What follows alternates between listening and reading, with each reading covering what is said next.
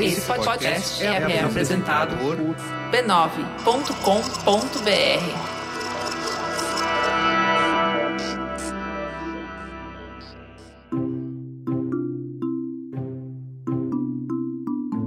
Bem-vindas ao Histórias de Ninar para Garotas Rebeldes, um podcast do B9 em parceria com a Timbuktu Labs e com apoio do Bradesco.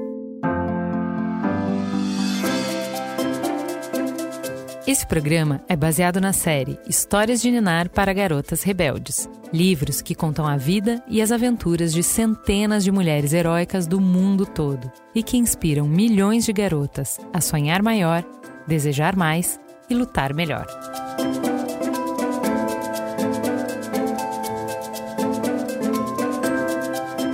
Quem conta a história de hoje é a Ale Xavier.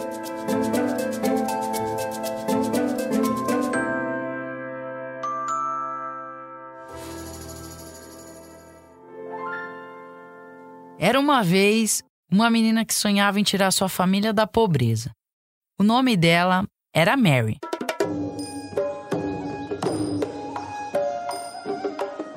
Mary nasceu em Manipur, na Índia, e todo dia ajudava o pai a arar as plantações de arroz dos fazendeiros ricos.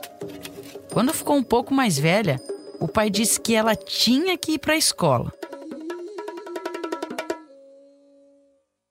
Ele acreditava que a educação era o único jeito de tirar os filhos da pobreza.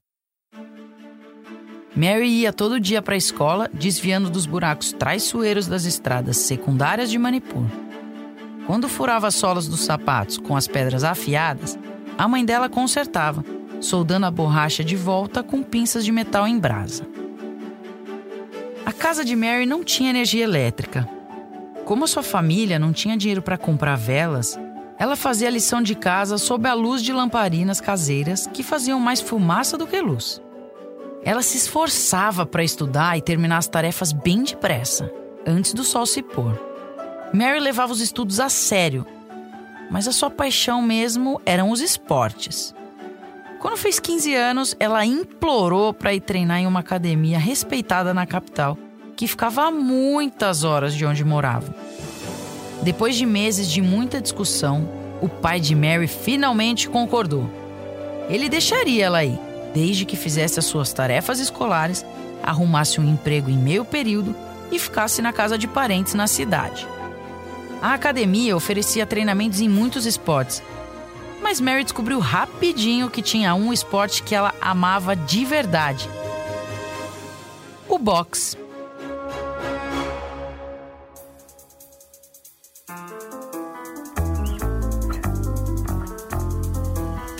Eu sou Ale Xavier e este é o Histórias de Ninar para Garotas Rebeldes. Um podcast com histórias de mulheres extraordinárias que nos inspiram.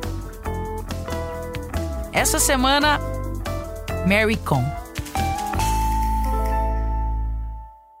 Havia poucas mulheres no box, mas assim que Mary sentiu a emoção e o prazer de estar no ringue, as luvas acertando o saco de pancada, o som do gongo entre os rounds.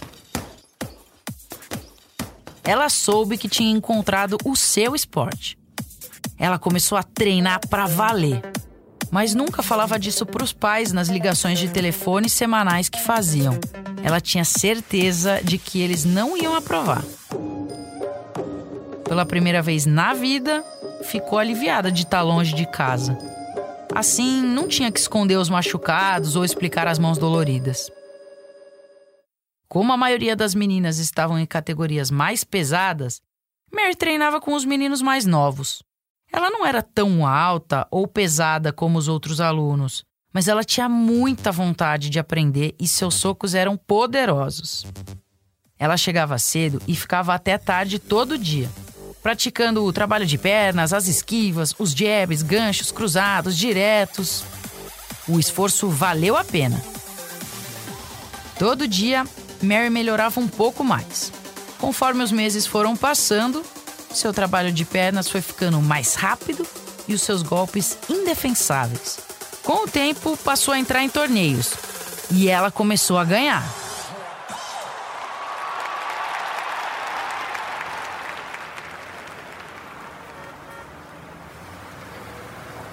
Um dia, o pai de Mary estava indo de bicicleta para casa quando ouviu dois homens conversando sobre uma notícia do jornal. Você acredita que uma moça dessa vila ganhou o campeonato estadual de boxe? O pai de Mary parou e pediu para ver o jornal. Pro seu espanto, deu de cara com uma foto em preto e branco da própria filha lutando no ringue.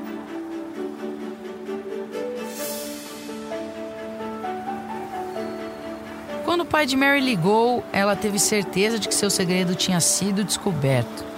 Pegou a bicicleta e pedalou por várias horas a caminho de casa.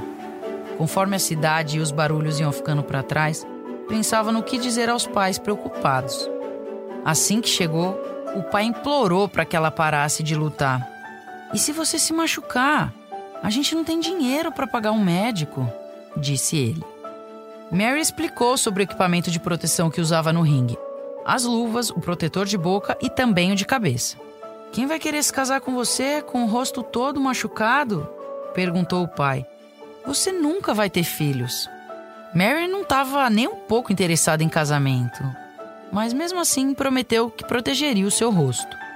Os pais só permitiram que ela continuasse a treinar com uma condição: ia ter que se dedicar completamente ao boxe, nada mais de trabalhar meio período.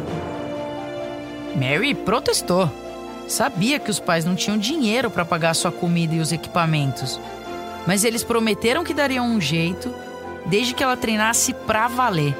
O sacrifício dos pais fez uma nova determinação nascer dentro dela. Os 36 metros quadrados do ringue de boxe viraram todo o seu universo.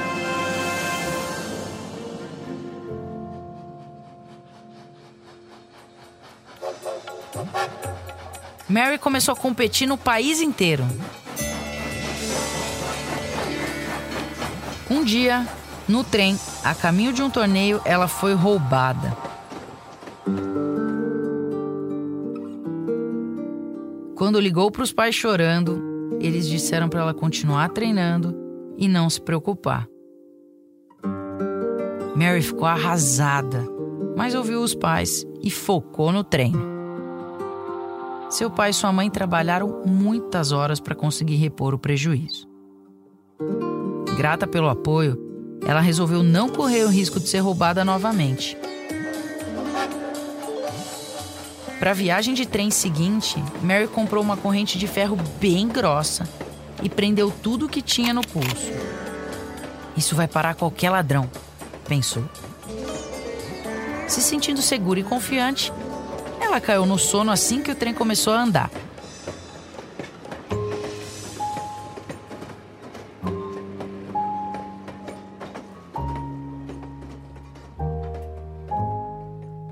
Quando acordou, Mary descobriu que alguém tinha cortado a corrente de ferro e que daquela vez todos os seus pertences tinham sido roubados. As roupas, o dinheiro, o equipamento de boxe e o pior de tudo, o seu passaporte.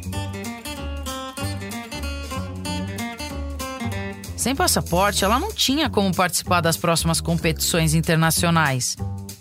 Desesperada, ligou para os pais pela segunda vez.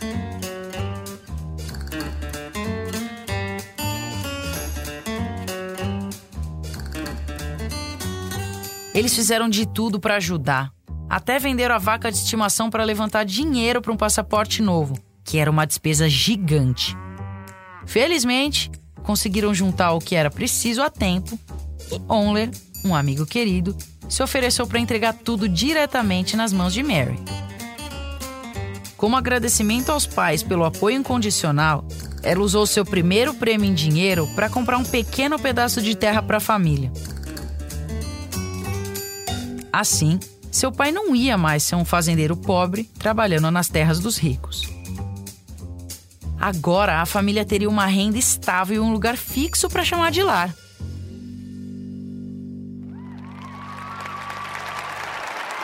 Mary ganhou uma luta atrás da outra e começou a ficar conhecida como campeã. As pessoas passaram a chamá-la de Mary, a Magnífica. Conforme a sua popularidade crescia, vários homens começaram a pedi-la em casamento. Os pais sugeriram que talvez fosse a hora de aceitar um dos pedidos, se afastar do boxe e começar uma família. Mary discordava. Estava com vinte e poucos anos e achava que um casamento seria o fim da sua carreira no boxe.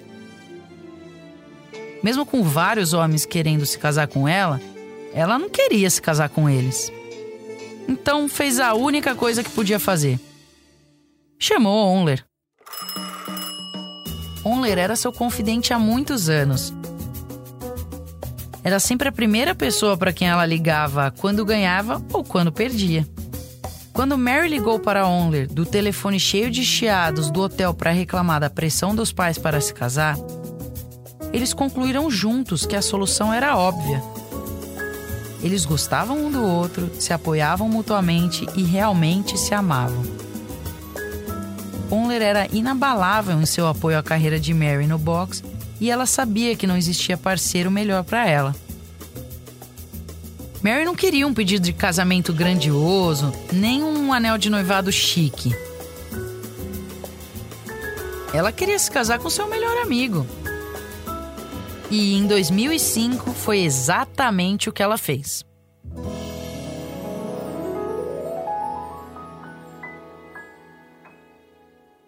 Mary continuou a lutar e a treinar e sempre ligava para Onler de onde estivesse. Dois anos depois de se casar, descobriu que estava grávida de gêmeos. E ficou muito feliz em começar uma família com Onler, mas ainda não queria abandonar sua carreira no boxe.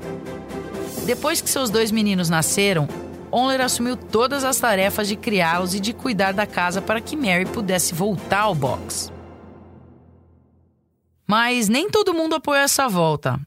A família de Mary dizia: Você já não ganhou bastante? É hora de se aposentar. Nos dois anos que ficou afastada do box, o corpo de Mary mudou. Ela sabia que precisava voltar aos campos de treinamento para recuperar a força. Antes de sair de casa, Mary olhou para a estante onde guardava os recortes de jornal, as medalhas e os troféus que tinha conquistado. Já tinha ganhado dinheiro, ficado famosa e começado uma família. Por que precisava continuar no boxe?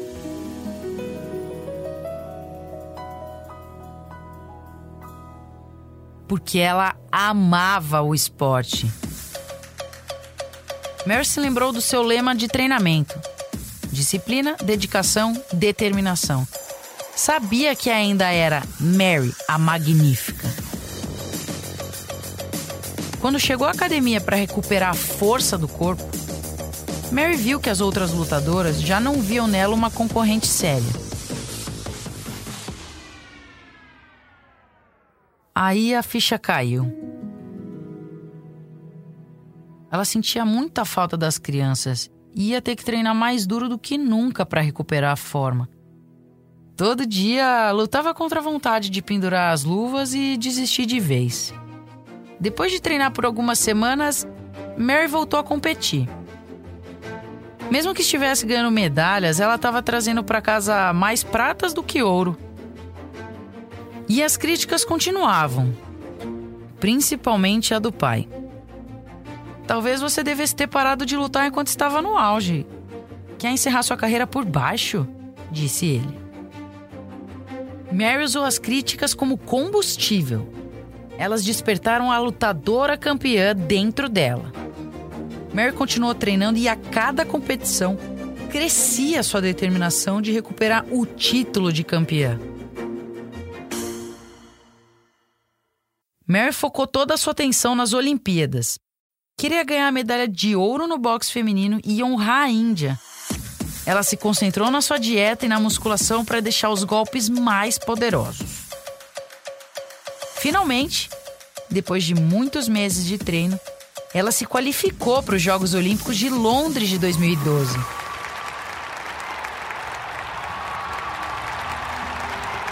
Ela entrou no Estádio Olímpico vestida de azul e branco.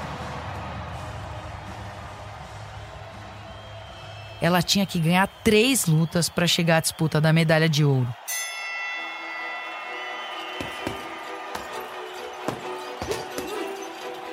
Ganhou as duas primeiras, mesmo levando diversos socos no rosto antes da vitória. Aí chegou a luta com a Nicola Adams, da Grã-Bretanha. A disputa ia determinar quem lutaria pela medalha de ouro na final. A multidão vibrava no estádio escuro. A única luz era a que vinha do ringue do boxe. Mary se imaginou na casa da sua infância, estudando com a luz da lamparina de querosene.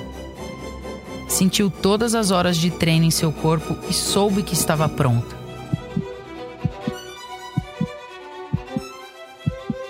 Decidida, calçou as luvas e entrou no ringue. Mary lutou o melhor que pôde desde o primeiro round. Todos os socos que vinham em sua direção, Mary desviava ou bloqueava entrava e saía rapidamente do alcance da sua oponente, acertando o máximo de golpes. Mas no fim, a outra mulher, mais alta e mais pesada que ela, levou a melhor. Apesar da sua incrível habilidade, Mary ficou em terceiro lugar. De pé, no pódio, com a medalha de bronze no seu pescoço durante a cerimônia de premiação, Mary queimava de humilhação. Tinha trabalhado tanto para conquistar uma medalha de ouro para a Índia, mas tinha fracassado. Passou os primeiros dias depois das Olimpíadas se sentindo totalmente derrotada.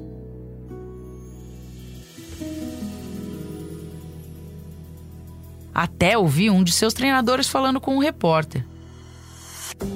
Mary mandou muito bem no ringue, ela enfrentou a medalhista de ouro sem sofrer nenhum arranhão.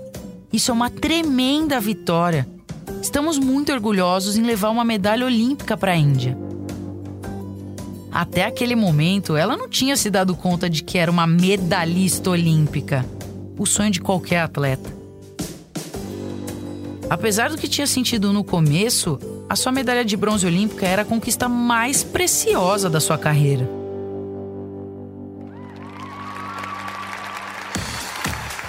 Quando Mary voltou para casa, teve uma acolhida calorosa. Todos em Manipur estavam orgulhosos em receber a melhor boxeadora da Índia. Estrelas de cinema, apresentadores de televisão e políticos queriam encontrá-la. Enquanto ia de um evento para o outro, ouvia na rádio uma canção escrita para ela: Mary Com Champion, Mary Com Campeã. Ela conseguiu vários patrocínios e ganhou dinheiro suficiente para comprar várias casas, tanto para si quanto para sua família.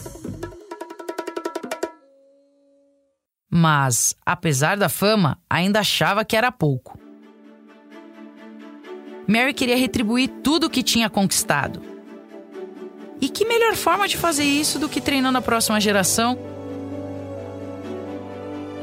Em reconhecimento pelas suas conquistas, o governo local deu a Mary 12 mil metros quadrados de terra para abrir a sua própria academia de boxe, onde ela treina alunos até hoje.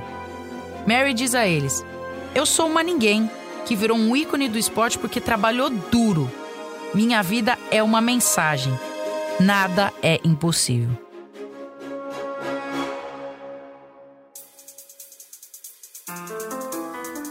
Oi, eu sou a Olivia. Tenho 9 anos de idade e sou da cidade de Piracicaba. O episódio de hoje foi apresentado por Ale Xavier, atleta jogadora de futebol e jornalista esportiva. Ela é apresentadora de um dos maiores canais de futebol na internet. Esse podcast foi criado por Timbuktu Labs, adaptado no português por B9. Ele é baseado na série de livros Histórias de Ninar para Garotas Rebeldes, escrito por Helena Favilli e Francesca Cavallo, e publicado no Brasil pela VR Editora. Se você gostou desse programa, compartilhe em suas redes sociais e com seus amigos e famílias. Você pode conferir os outros episódios em garotasrebeldes.b9.com.br. Roteiro original do episódio é de Grace Boyle. Sound designs e trilha sonora original Electra Barghiati. O B9 tem a coordenação geral de Carlos Merigo, Dilva Lauer e Cris Bartes. Direção criativa Alexandre Potasheff, edição Mariana Leão, produção Letícia Valente, tradução Juliana Geve, apoio Ange Lopes e Beatriz Fioroto. Atendimento Camila Maza. Fique ligada e continue rebelde. Direitos Autorais 2021 pertencem a Timbuktu Labs. Todos os direitos em todos os países são reservados a Timbuktu Labs. Por mais uma temporada, esse podcast é oferecido pelo Bradesco. O Bradesco acredita que o mundo é de quem ousa desafiar o futuro, como foi feito pelas mulheres reais que protagonizam essas histórias. Nem sempre será fácil. Muitas vezes as portas estarão fechadas e pode até parecer que ninguém estará ao seu lado. Mas de uma coisa você pode ter certeza: toda vez que alguém estiver preparado para fazer a diferença, pode contar com o Bradesco. Não importa a sua idade, você tem o poder de mudar o mundo. Vamos desafiar o futuro juntas.